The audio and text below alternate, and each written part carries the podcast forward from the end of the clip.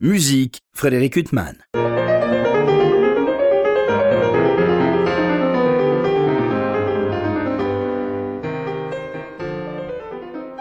Bonjour, Frédéric Huttman au micro. J'ai le plaisir de vous retrouver pour un nouvel entretien. Aujourd'hui, j'ai l'immense plaisir de recevoir Victor Julien Laferrière. Bonjour. Bonjour.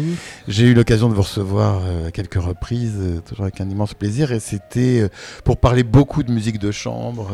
et là, on va parler beaucoup d'orchestre, puisque vous avez constitué en 2019 un orchestre, Consuelo inspiré euh, du roman éponyme euh, de Georges Sand. C'est quoi C'est une passion, Georges Sand et, Tout simplement un coup de cœur pour le roman que j'ai découvert à 16, 17, 18 ans, quelque chose comme ça, et qui m'a fasciné parce que je, je lisais beaucoup de romans de cette période-là, et donc j'avais remarqué que c'était une anomalie dans le fait qu'elle qu'elle euh, focalise son roman sur, le, sur la musique et sur le, monde musical de son époque. Euh, et donc ça m'a beaucoup intéressé à l'époque. Je me suis souvenu de ça quelques années après. Et donc l'orchestre, vous avez décidé, euh, pourquoi? Parce que euh, vous, aviez eu en 2017 euh, le prix Reine-Elisabeth de violoncelle qui vous a, enfin vous avez déjà une notoriété, mais qui vous a révélé encore plus un certain nombre de, choses qui vous ont mis sous les feux de la rampe. Et puis vous avez décidé, c'était quoi? C'est un vœu de, toujours de diriger l'orchestre? En fait, exactement. Avant de me passionner pour le violoncelle, je voulais vraiment être chef d'orchestre. C'était ma première passion, l'orchestre sous toutes ses formes en fait d'une certaine manière. Euh, J'étais clarinettiste et violoncelliste. Euh, ah entre l'âge, euh, on va dire, euh, j'ai commencé la clarinette à 4 ans. J'ai arrêté quand j'avais 12 ans, mais du coup, ça m'a permis de faire quelques stages d'orchestre aussi dans cette position-là, de clarinettiste. Et c'est un rôle très différent de, du violoncelle. Et c'est vrai que mes premiers professeurs, ce, à l'époque, c'était assez clair, en tout cas dans nos rapports. Peut-être qu'il se souviendrait encore maintenant que qu'il râlait de mon manque d'attention au violoncelle ou de précision, ou plutôt euh, dans, mes, dans mon apprentissage du violoncelle, parce que j'étais souvent un petit peu plus euh, intéressé ou attiré par la direction d'orchestre. Et donc, et vous aviez fait du violoncelle euh, dans l'orchestre, euh, Victor Julien Ah oui, oui, absolument. Euh, c'est l'une des grandes joies du violoncelle, c'est qu'on puisse justement être tour à tour basse continue ou au sein de, au sein des grandes masses orchestrales, et puis ensuite évidemment avec notre magnifique répertoire soliste également. Alors moi, je vous ai connu surtout comme chambriste, avec notamment le trio Les Esprits aux côtés d'Adam Laloum et, et Missa Vous avez enregistré des disques, notamment Brahms. Alors Brahms, c'est c'est vraiment. Euh, j'allais utiliser le mot idole, mais comment on peut le qualifier pour vous, Brahms? C'est vrai que Brahms, c'est le violoncelle et vous avez fait des beaux cadeaux. Mais en fait, c'est ce genre de situation où on se rend compte presque après coup que c'est un compositeur qui, nous suit, qui nous, euh, auquel on s'est attelé euh, très très souvent, dans, plein de rôles différents là aussi. Euh, et c'est vrai qu'il y a il y a une dizaine d'années, un peu moins, un peu moins d'une, il il y a 7 ou 8 ans, j'avais organisé comme ça une, une intégrale de la musique de chambre de Brahms sur trois week-ends euh, dans ma ville natale de Montreuil. Euh, avec plein plein d'amis où je tenais toutes les, toutes les parties de violoncelle. Il y a 24 pièces qui comportent 24 chefs-d'œuvre. C'était avec Pierre Fouchonneret et on avait fait ça tous les deux. On avait porté cette intégrale-là. Euh, et d'une certaine manière, je, en souriant, je me dis toujours que je vais essayer de compléter l'intégrale euh, sur une échelle plus grande, en incluant tout ce, que je, ce à quoi je peux avoir accès. Donc là, évidemment, je ne vais pas me mettre à chanter les leaders, mais en tout cas, euh, que ce soit à l'intérieur de l'orchestre ou à la tête d'un orchestre, que ce soit à la musique de chambre, les concertos, enfin tout, tout ce que je pourrais, tout ce à quoi je pourrais avoir accès, je, je ne veux rien me refuser. Et même, même les transcriptions s'il si, si, faut en passer par là. Il y a des transcriptions de leaders. Euh, de leaders, mais surtout, il y, a, il y, a, la première sonate pour violon que Brahms lui-même a transcrite pour violoncelle et piano. Il y, a, euh, il y a certaines choses comme ça. Peut-être le trio avec corps, j'ai ça dans un coin de ma tête aussi. Je pourrais peut-être euh, m'y atteler. Mais c'est vrai quand on réfléchit à Brahms au violoncelle, bon, non seulement les deux sonates, pour euh, violoncelle et piano, mais même le début du premier trio. Enfin, il y a tellement de choses sublimes ou même le troisième quatuor euh, avec piano. Enfin, ah passage au violoncelle. Si vous, si vous ajoutez le début du deuxième mouvement de la deuxième symphonie, par exemple, c'est ce thème emblématique. Ou le pareil, le troisième mouvement de la troisième symphonie. Enfin, il y a aussi dans sa musique orchestrale, il fait la part belle au violoncelle énormément. Mais en général, pour beaucoup beaucoup d'instruments, Brahms a écrit des œuvres qui sont, on pourrait presque considérer d'une certaine manière que c'est la quintessence de notre instrument, quoi, d'une certaine manière. Et je pense que ça fait ça pour pas mal d'instruments différents. Donc il avait une manière aussi de comprendre euh, comment euh, tirer des choses incroyables de chaque instrument. Sans compter son concerto pour violon et violoncelle. Euh, il y en a d'autres, des concertos pour violon et violoncelle d'ailleurs. En vous parlant, je réfléchis. Il y en a d'autres de cette importance, pas forcément. Mais oui, figurez-vous qu'il y en a déjà sous Vivaldi. Euh, ensuite, je pense qu'il y en a un d'un fils bac, si je me trompe pas. Je n'ai pas envie de. C'est quand même étonnant qu'il n'y en ait pas prénom, mais parce qu'après ce chef-d'œuvre de Brahms, on aurait pu penser que ça donne des idées. Je pense qu'il y en a aussi ensuite au XXe siècle, mais il n'y en a pas tant que ça. Vous avez raison. Oui, des chefs-d'œuvre de cette envergure. Il y a, une œuvre que j'aime beaucoup, c'est La Musée le poète de, de Saint-Saëns, Saint oui. qu'il écrit assez tard dans sa vie, je crois au début des années 20. Euh, il connaissait forcément, je pense, le, le doux concerto de Brahms dont Brahms, euh, une personnalité, puisque en fait, vous créez cet orchestre Consuelo, et puis euh, votre premier disque qui paraît ces jours-ci pour la belle Mimurare est consacré à deux chefs-d'œuvre qui sont finalement très peu dirigés. Euh, c'est les deux sérénades de Brahms qu'il a composées avant sa première symphonie. C'est exactement ça. C'est exactement contemporain dans la gestation du premier concerto pour piano qui est considéré maintenant, je crois, euh, unanimement comme un chef-d'œuvre. Mais qui n'a pas marché du tout à sa création. Qui n'a pas marché à sa création. C'est une sorte, à, mes yeux, d'anomalie euh, totale que les deux sérénades ne soient pas mieux considérées, même si donc elles sont très très différentes, euh, les deux entre elles. La première a, eu une gestation compliquée. c'est-à-dire qu'elle a probablement vu le jour sous une forme pratiquement de musique de chambre. on parle peut-être d'une forme de nonette ou en tout cas d'un tout petit orchestre entre 10 et 20 musiciens éventuellement. Euh, avant ensuite euh, à la fois dans le nombre de mouvements euh, dans, l'équilibre des mouvements dans, elle, a connu plein plein de plein d'étapes successives avant d'arriver à la forme actuelle. Mais et la deuxième la deuxième a été vraiment conçue telle qu'on la connaît maintenant euh, c'est-à-dire euh, dans une forme un tout petit peu plus peut-être équilibrée, avec seulement 5 mouvements contre 6 dans la première sérénade, et par contre avec une, originalité incroyable dans l'instrumentation, puisque c'est un orchestre un peu plus réduit pour la seconde sérénade, euh, où Brahms se passe des violons. Il se passe également de la timbale et des trompettes, mais c'est vrai que la plus grande différence, la, la, chose la plus étonnante quand on voit arriver l'orchestre sur scène, c'est qu'on ne voit pas le pupitre de violon c'est un peu un fantasme, je pense, de beaucoup de musiciens, c'est d'arriver à se passer des violons, soit dit en passant. Mais non, non, blague à part, en tout cas, c'est du coup, ça donne une, texture, une, à la masse orchestrale, une, une sorte à la fois de délicatesse et de, et de profondeur dans le son qui est, qui est, extrêmement euh, fascinante, je trouve. Mais alors, où est la poule, où est l'œuf, euh, Victor Julien. Ferrière? C'est quoi? C'est le répertoire d'orchestre qui vous a mené à diriger l'orchestre euh, Parce que le répertoire du violoncelle, il est gigantesque, ne serait-ce qu'en musique de chambre, vous avez de quoi faire, et puis euh, vous avez euh, aussi cet instrument euh, auquel vous, vous, donnez tant et qui vous donne aussi beaucoup.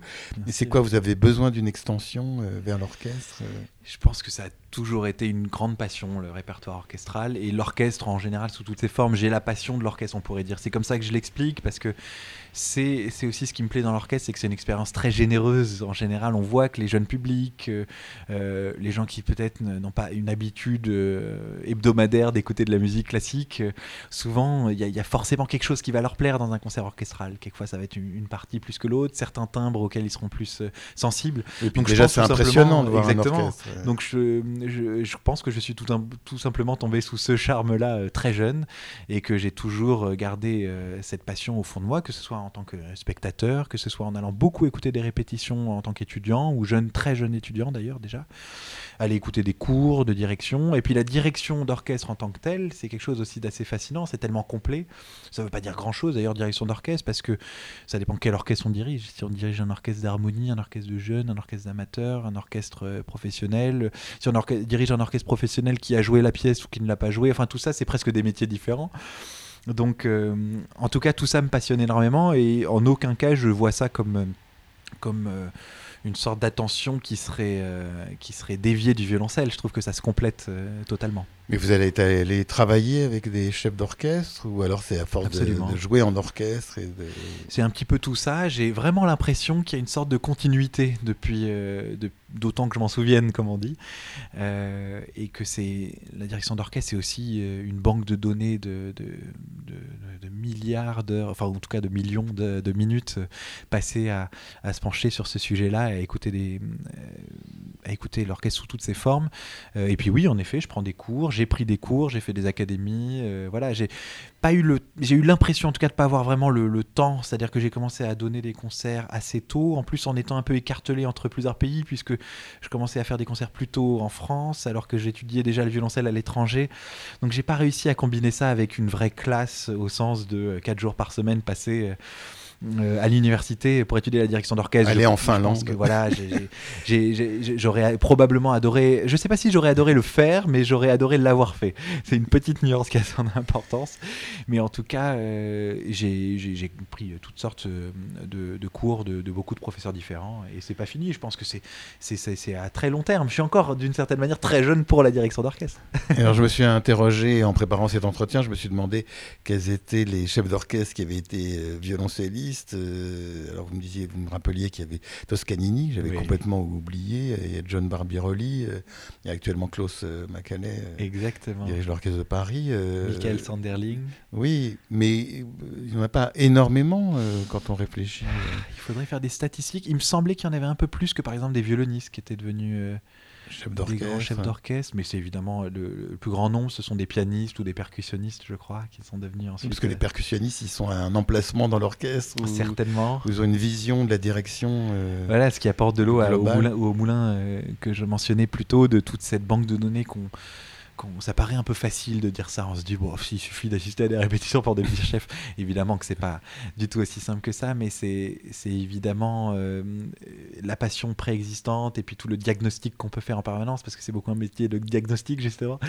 Euh, tout ça, ça peut être euh, nourri par ces milliers d'heures passées en répétition. Vous auriez pu vous dire, je vais diriger des orchestres, voilà, et puis je vais diriger des orchestres déjà constitués, mais vous avez décidé de constituer un orchestre. Je, le fais de, de, temps à autre. Oui, mais vous avez commencé par constituer un orchestre. Alors ça, c'est comment dire, se pose la problématique déjà de comment euh, concrètement concrétiser sa passion par la direction d'orchestre. Euh, ça, c'est évidemment le point de départ. Et ensuite euh, vient aussi la deuxième chose tout de suite après, c'est la culture qu'on a musicalement. Et moi, ma culture, certainement, euh, j'ai grandi avec des exemples tels que, euh, on pourrait dire, euh, Arnoncourt, John Elliott Gardiner, Pierre Boulez dans un autre genre. des gens qui viennent d'un autre univers, en fait. et c'est aussi des gens qui ont monté leur orchestre et qui hmm. se sont créés une identité musicale, une identité, identité sonore, identité orchestrale de fait, autour d'un ensemble qu'ils ont créé, souvent à la force du poignet en partant. voilà, où il faut. Enfin, Arnoncourt, il a quand même commencé dans le Philharmonique de Vienne. Euh, au Symphonique de Vienne. Au ah, Philharmonique. Excusez-moi pour cet égarement. Il a le, le Concentus. oui. Qui, pour le coup, alors là, en plus, à une période où je pense vraiment pas qu'il ait profité d'un quelconque euh, vent, vent, vent dans, la poupe. Oui, à, oui, à l'époque, c'était assez mal vu.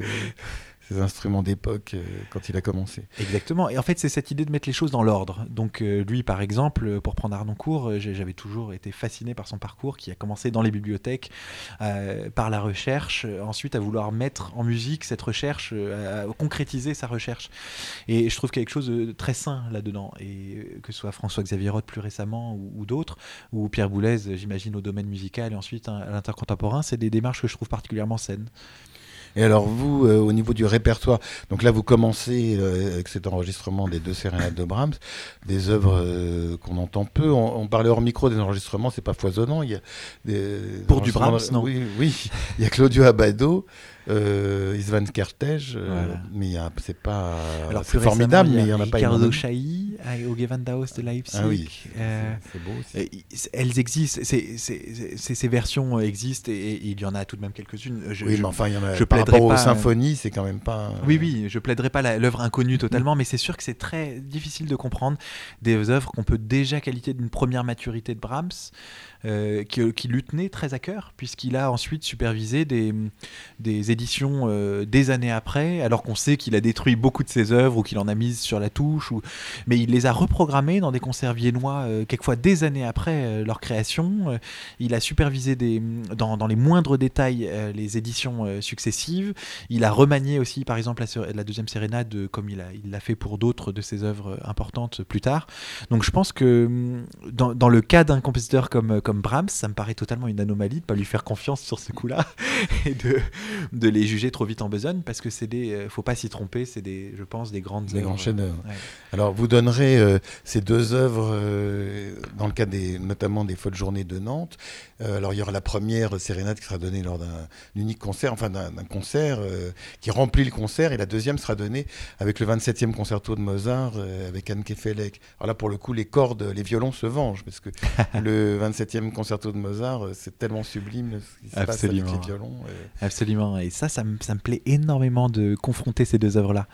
Ça va être euh, très très intéressant, je pense. Euh, c'est une œuvre que vous avez déjà dirigée, le 27e concerto Pas encore. Euh, au moment du concert à Nantes, je l'aurais fait quelques jours avant à Annecy au festival Variation Classique, mais je, n'ai pas encore eu le, bonheur de le, de le diriger, euh, ni même de jouer dans l'orchestre. Je l'avais découvert par Adam Laloum euh, quand on, on, avait le trio Les Esprits ensemble et qu'il l'avait joué euh, pour, les, pour les premières fois. Et voilà, j'étais évidemment tombé fou de cette pièce. C'est bouleversant ah ce concerto, pas seulement parce que c'est le dernier concerto pour piano de Mozart, mais il y a un frémissement, enfin, quelque chose de très touchant. une intimité dans ce concerto. Exactement qu'il y a dans peu d'œuvres euh, concertantes. Enfin, on doit être sur des œufs euh, quand on euh, dirige cette œuvre. Mais alors, vous aurez, à l'occasion des Folles Journées de Nantes, parce qu'on discutait aussi hors micro des musiciens qui constituent cet orchestre Consuelo, qui sont en général des chambristes aguerris. Il y a là, vous aurez comme premier violon Fanny Robillard. Voilà. il y a un mélange, en effet, de chambristes euh, qui sont membres de quatuor, quintet, trio constitués, et euh, ces, ensembles dont ils font partie, qu'ils ont souvent créés, avec lesquels ils ont gagné des prix internationaux, sont, sont on va dire, leur attache de base et ce, autour de, de, quoi ils organisent leur, leur, vie musicale. Et donc ça, c'est pour moi, c'est un grand bonheur de, de, ensemble de faire de la musique symphonique parce qu'ils ils font pas ça chaque semaine, euh, et donc ils ont un, regard frais et une envie intacte de, s'y atteler. Et puis il y a aussi pas mal de, membres de, des grands orchestres français qui, qui viennent faire de la musique avec nous, peut-être parce que c'est dans une ambiance euh, différente de leurs habitudes, peut-être parce qu'on est en plus petit comité, peut-être parce qu'on fait un travail légèrement différent. Enfin, c'est pas à moi exactement de, le dire, mais en tout cas, personne ne les force et ce sont les bienvenus évidemment. Donc euh, il y, a, y, a, un mélange entre les deux. ce qui nous réunit, c'est évidemment avant tout euh, l'envie de faire de la musique ensemble, et de, de faire ce répertoire-là. Oui, mais c'est ça. Mais alors la relation que vous avez avec eux, c'est pas la relation que peut avoir un chef d'orchestre euh, qui vient devant un orchestre symphonique qu'il ne connaît pas. Là, c'est des musiciens que vous avez réunis, que vous avez voilà, choisi, ça, ce qui, qui, ont choisi de venir, euh, qui le font parce que eux aussi ils sont intéressés par ce répertoire orchestral, euh, j'imagine. Donc la relation que vous avez avec eux, c'est pas comme si vous arriviez avec votre baguette devant 110 musiciens que vous ne connaissez pas. J'arrive avec ma baguette devant des musiciens. Ça, ça, y ressemble quand même beaucoup de l'extérieur en fait. Les deux, les deux exercices, s'ils diffèrent, c'est dans, c'est, dans des, des choses assez subtiles de l'extérieur, évidemment, tous les codes sont là, euh, les temps de répétition sont les mêmes. Euh, en général, pour l'instant, évidemment, on n'a pas forcément, on n'a a, on, pas les mêmes moyens, en fait, tout simplement. Donc, on n'aborde pas encore tout à fait euh, toujours les, forcément les répertoires à, 100 ou 120 musiciens, évidemment. Mais, mais tout de même, là, on monte jusqu'à 43 musiciens pour ce, pour ce programme-là. Et mais en effet, ce qui, change beaucoup, c'est la, base du volontariat d'une certaine manière. Et c'est le fait qu'on essaye de trouver une adéquation euh, dans l'équipe pour que ça fasse euh, la, meilleure entente possible, à la fois musicalement et humainement. euh, j'ai eu le plaisir d'interviewer récemment un membre du Gewandhaus de Leipzig, et puis il me disait, un chef d'orchestre, en fait, dans l'orchestre, il y a 100 opinions différentes, et lui, il vient avec son opinion, et et en fait, c'est voilà, c'est son sentiment musical qui va primer. Euh, sinon, il y a 100, idées de l'œuvre euh, dans un orchestre. Mais vous, le, comment ça se passe? Vous, instaurez ce rapport-là où il y a même un esprit démocratique Ça ne doit pas être évident non plus. Euh. De toute façon, ça, ça, a beaucoup changé partout, euh, je pense. C'est-à-dire que de toute façon, dans la plupart des, même des très grandes, très grandes maisons d'orchestre, à Leipzig ou, ou autres, le rapport entre le chef et l'orchestre a quand même beaucoup changé depuis 50 ans. Voilà, je pense. Mais en effet, il y a peut-être une, une, sorte de, côté participatif un, petit peu plus développé euh, dans un, orchestre, dans un orchestre comme le nôtre. Mais je ne vais pas mentir, c'est pas une démocratie non plus, du tout. Et en effet, je, on, peut voir euh, mon rôle, c'est aussi. C'est-à-dire qu'il y, y, a un côté très pratique au rôle du chef d'orchestre auquel je suis très attaché. Il s'agit de faire gagner du temps, euh, donc de faire gagner de l'argent, parce que c'est la grande problématique de l'orchestre, c'est que la moindre minute de répétition est extrêmement chère. Donc déjà, il y a un côté très pratique comme ça. Et puis ensuite, il faut, comme dans tout chose, tout, toute position de leadership, faire euh, un nombre de, prendre un nombre de décisions incroyables. Depuis euh, la disposition des violoncelles, le, recrutement évidemment, les programmes, euh, combien de temps on aura besoin pour chaque pièce en répétition. Enfin, il y a la somme des choses qu'il faut décider et, sans fin d'une certaine manière. Et ensuite, il y a tout toute la, le côté avoir une, essayer de d'amener à l'orchestre une conception cohérente de l'œuvre, avoir passer un temps infini avec l'œuvre pour pouvoir euh, ensuite être force de proposition et du coup fédérer de cette manière. En tout cas, c'est comme ça que je vois les choses, c'est fédérer autour d'une conception. Et vous, Victor, euh, quand votre carrière était entièrement dévolue au violoncelle, vous vous baladiez avec des partitions d'orchestre euh, que vous lisiez comme ça dans l'avion quand vous alliez donner des concerts Oui, je pense que j'ai toujours gardé ce rapport-là, mais c'est-à-dire que c'est un, petit peu des deux. C'est à la fois quand, quand je faisais pas encore de direction d'orchestre, j'avais aussi ce rapport avec les partitions, mais c'est aussi pour ça que j'ai été attiré par la direction d'orchestre et par le fait de concrétiser cette passion. C'est aussi pour passer encore plus de temps avec les partitions d'orchestre et, m'y plonger euh, d'autant plus. Mais est-ce que ça change votre relation avec les chefs d'orchestre justement quand vous jouez en concerto? Est-ce que maintenant le fait que vous soyez vous-même chef d'orchestre, euh, euh, vous avez décidé de... D'une certaine manière, oui. Je ne sais pas si ça change encore fondamentalement, mais on verra dans, le futur. Pour l'instant, dernièrement, par exemple, je me suis rendu compte que j'intervenais beaucoup en, concerto et que ça devait être fatigant pour le chef, par exemple. Parce que j'ai remarqué, évidemment, moi-même ayant dirigé des solistes, que c'est c'est subtil entre le rapport que le chef a avec l'orchestre, l'apport du soliste, euh, le fait de euh, éventuellement pas contredire le chef. On le voit jamais comme ça, mais, mais ça peut être tout de suite vécu un petit peu comme ça par le chef. Enfin, tout ça, je me suis dit que je devais pas être un soliste si facile que ça à certains moments. Et non, à propos de soliste, euh, alors entre deux concerts à Nantes, vous allez diriger un concert à Gstaad euh, avec un autre immense violoncelliste qui est Steven Easterlis. C'est quelqu'un, il a été votre maître ou pas du tout? Non, euh, figurez-vous que je ne l'ai jamais rencontré, mais c'est un immense musicien, immense pédagogue je aussi. qu'en raison des, différences de génération, c'était quelqu'un, ça avait été. ça aurait pu et ça aurait peut-être dû, mais en tout cas, ça ne s'est jamais fait. ça va, vous êtes bien loti de ce côté-là, on va en parler. c'est vrai j'ai oui, j'ai eu beaucoup de chance de ce côté-là, mais j'ai, je, je l'ai encore jamais rencontré, donc je, je, pense que ça va être en partie réparé euh, ce côté où j'ai beaucoup à apprendre de lui. J'aurais eu beaucoup à apprendre déjà dans le passé, et ça reste le cas. J'espère bien que ce sera réparé. On a, on peut apprendre de chaque situation et de chaque euh, collaboration, et voilà, j'espère que ce sera le cas. Donc ça va être un concerto de Haydn. Euh, oui. Donc ça c'est une œuvre que j'imagine vous avez beaucoup joué vous. Euh, C'était un concept euh, de, de, Renaud Capuçon qui dirige le festival, qui voulait, qui était qui trouvait ça intéressant d'inviter un, jeune violoncelliste qui, qui, qui, qui, devient chef d'orchestre pour diriger un, grand maître du violoncelle, voilà, avec lequel il sait que le jeune, enfin, il sait que le jeune violoncelliste a probablement grandi avec les, les, les enregistrements du grand maître, et c'est exactement ce qui s'est passé. Alors à propos de grands maîtres, vous, vous avez eu deux grands maîtres, notamment Heinrich Schiff euh, et Clément Sagan. Euh, voilà. Qui sont aussi deux immenses violoncellistes et deux immenses euh, chambristes, ah mais très très différents. Et pourquoi vous êtes allé chercher leur enseignement en particulier? Je pense qu'avec Heinrich Schiff, c'est-à-dire que j'étais pas forcément conscient de tout euh, en amont euh, d'aller d'aller chez lui. Mais c'est vrai que je pense qu'à posteriori je me rends compte que c'était euh, une figure absolument parfaite pour pour pour que ça pour s'entendre d'une certaine manière avec le l'adolescent que j'étais ou le, le, jeune étudiant que j'étais. Je l'ai rencontré quand j'avais 18 ans je pense. Et, et c'est sûr qu'il était chef d'orchestre lui-même. Il, il était pour sa génération, plutôt euh, extrêmement euh, intéressé, presque tourné vers le monde du baroque. Il avait joué avec Arnoncourt, il avait enregistré avec Todd Koopman, il avait euh, joué beaucoup sur, sur corde en boyau également, et en même temps, il avait créé de, tellement de pièces de compositeurs de, de, sa génération. Donc oui, voilà. On se souvient d'enregistrements légendaires avec le Quatuorberg. Exactement. Et tout ça en, en ayant une sorte d'éthique de la discipline et du, du, travail de violoncelle qui était microscopique, qui allait dans les moindres détails. Donc je pense que tout ça est, faisait un, une sorte de d'alliage et de mélange qui était presque. Euh, moi, j'avais jamais rencontré ça nulle part. J'ai jamais rencontré ça nulle part depuis. Euh, et c'était fascinant et ça a été génial. Et Clément Sagan aussi, immense. Clément Sagan, c'était un ancien, euh, ben oui, ancien élève de Heinrich Schiff. Donc euh, ça c'était très intéressant parce que je suis allé chez Clemens Hagen après avoir étudié pendant longtemps avec Henry Schiff. Donc d'une certaine manière c'était une personne qui pouvait comprendre ce que c'était que de, de, sortir de ces études-là avec un prof aussi aussi marquant, aussi euh, complet que Henry Schiff. Euh, et avec certainement une parenté dans, dans, la culture musicale, une parenté dans la manière d'envisager la musique et le violoncelle, mais quand même tellement de différences humainement avec Henry Schiff que ça, l'enseignement n'avait rien à voir d'une certaine manière. Alors, on parlait du, du, fait que vous êtes violoncelliste et chef d'orchestre, et puis de, de, du fait que des musiciens, euh, pianistes, percussionnistes ou autres deviennent euh, chefs d'orchestre. Qu'est-ce que ça change Est-ce que ça change le son d'un orchestre?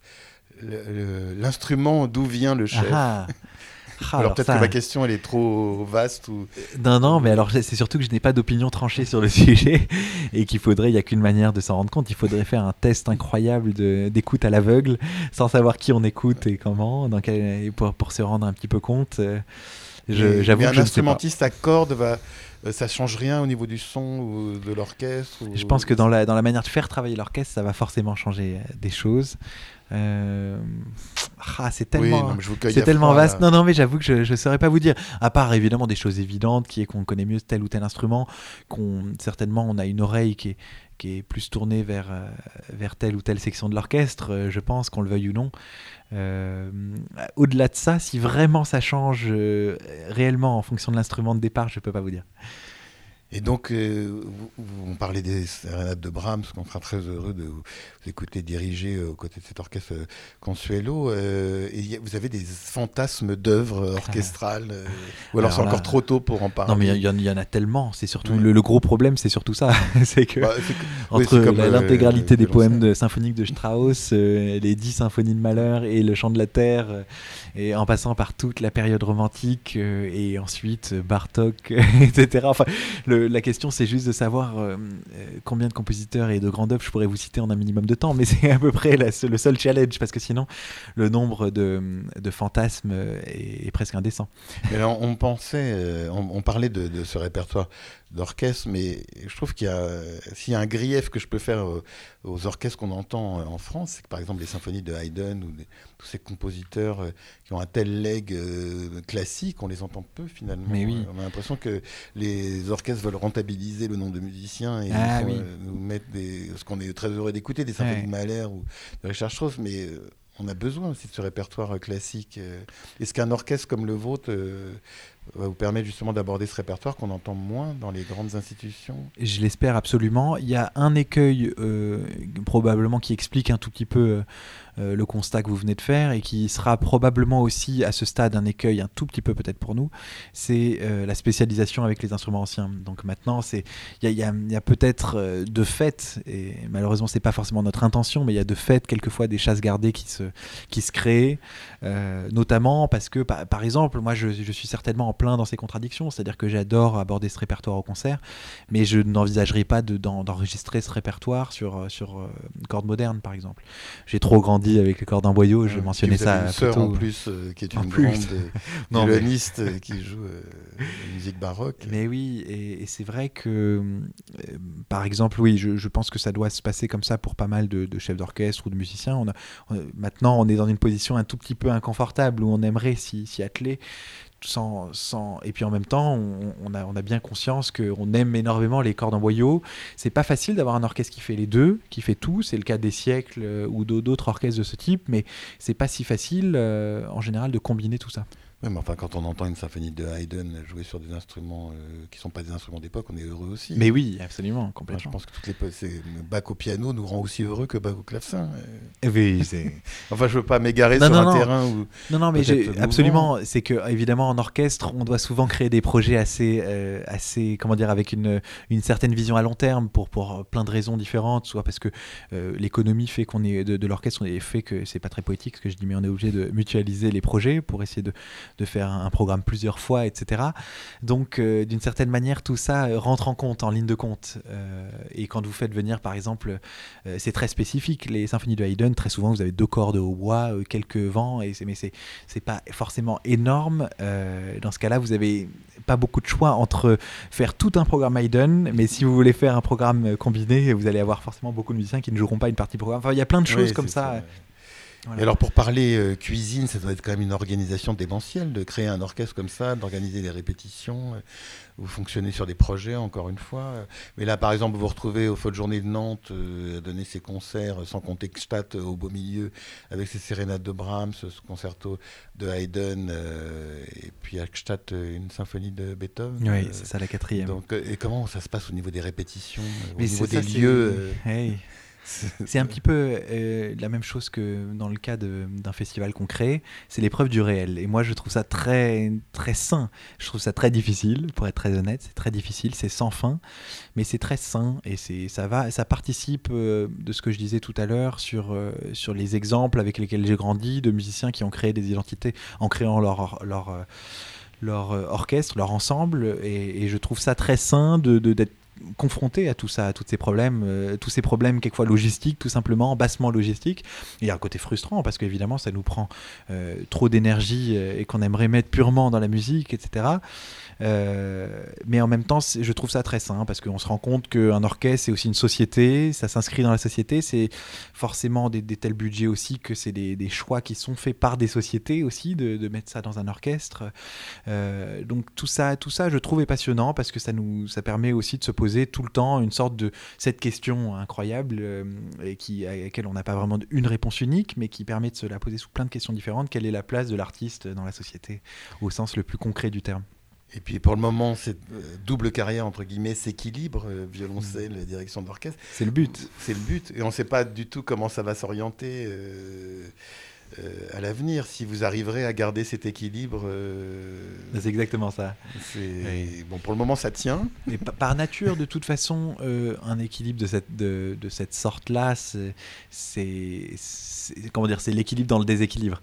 Et c'était déjà le cas avant. Euh, De toute façon, avec ce genre de carrière de freelance, entre la musique de chambre, le solo, euh, des groupes constitués, la musique contemporaine, la musique baroque, tout ça, c'est déjà des équilibres, euh, dans le meilleur des cas, subtils, si ce n'est des, euh, de toute façon, de manière chronique, des déséquilibres. Et là, ce, voilà, ça ne changera pas de ce côté-là. Bon, enfin, on sera toujours heureux de vous écouter, Victor Jules Ferrière, que ce soit à la tête de l'orchestre Consuelo, au violoncelle ou aux deux, comme vous pouvez le faire, vous pourrez le faire l'année prochaine dans le concerto de Schumann, et comme vous l'avez fait avec les variations rococo de Tchaïkovski euh, récemment au Théâtre des Champs-Élysées.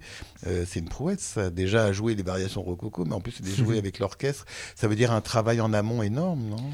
Euh, c'est un exercice, le jouer dirigé, comme on dit, c'est un exercice qui, qui, qui devient presque habituel pour beaucoup d'orchestres maintenant. C'est-à-dire que euh, c'est pas pas le comment dire un pourcentage forcément incroyablement élevé dans les saisons, mais chaque saison, pratiquement tous les orchestres ont un concert euh, qui se passe de cette manière-là.